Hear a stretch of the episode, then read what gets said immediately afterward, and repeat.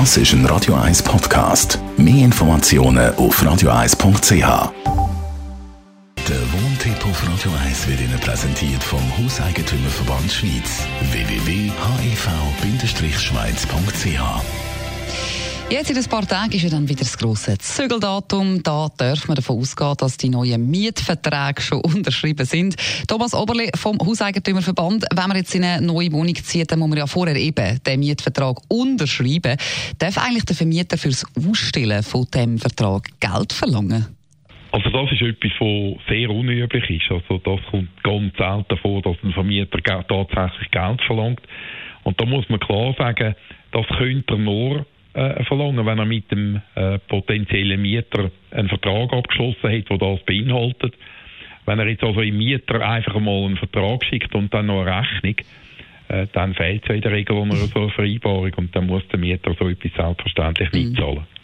Und wenn es jetzt allenfalls die Situation gibt, dass ein eigentlicher Neumieter im letzten Moment gleich den Vertrag nicht unterschreibt, darf dann ein Vermieter irgendwelche Umtriebskosten oder so in Rechnung stellen?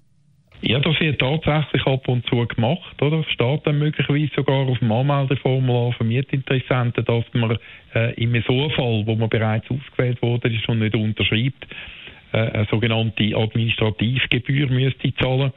Das ist nun tatsächlich allerdings grundsätzlich äh, nur dann zulässig, wenn klar ist, dass der Mietvertrag vor der schriftlichen Unterzeichnung zustande gekommen ist. Und da sagt das Gesetz etwas anderes. Das Gesetz vermutet, dass wenn Parteien einen schriftlichen Mietvertrag äh, wollen unterschreiben dass dann die Bindung am Mietvertrag erst da ist, wenn beide unterzeichnet haben.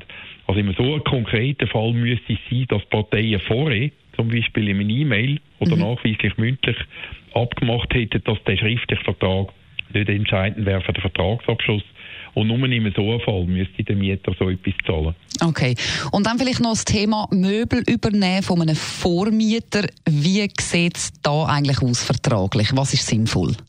Ja, das ist etwas, äh, was man häufig hört in der Praxis, oder? Der, Mieter, der auszieht, will seinem Nachmieter Möbel verkaufen will ihm vielleicht sogar äh, die Wohnungsreinigung überbürden, weil er dann sagt, das ist äh, eine beliebte Wohnung. Da muss man einfach als neuer Mieter, der eine Wohnung sucht, wissen, dass es riskant ist.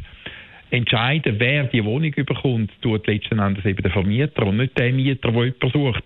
Und dann habe ich ein gewisses Risiko, wenn ich solche Leistungen äh, unterschreibe, dass ich dann etwas muss zahlen und auf der anderen Seite keine Wohnung habe. Also immer nur, wenn man so etwas unterschreiben will, unter dem Vorbehalt äh, zustimmen, dass man letzten Endes eben dann auch wirklich die Wohnung überkommt. Also immer ein bisschen vorsichtig sein bei so Wohnungsübernahmen und eben auch Mietverträgen. Vielen Dank für die Auskunft, Thomas Oberle, Jurist beim Hauseigentümerverband. Alle die Infos können Sie natürlich auch noch einmal in Ruhe nachlesen als Wohntipp-Podcast bei uns auf radio1.ch.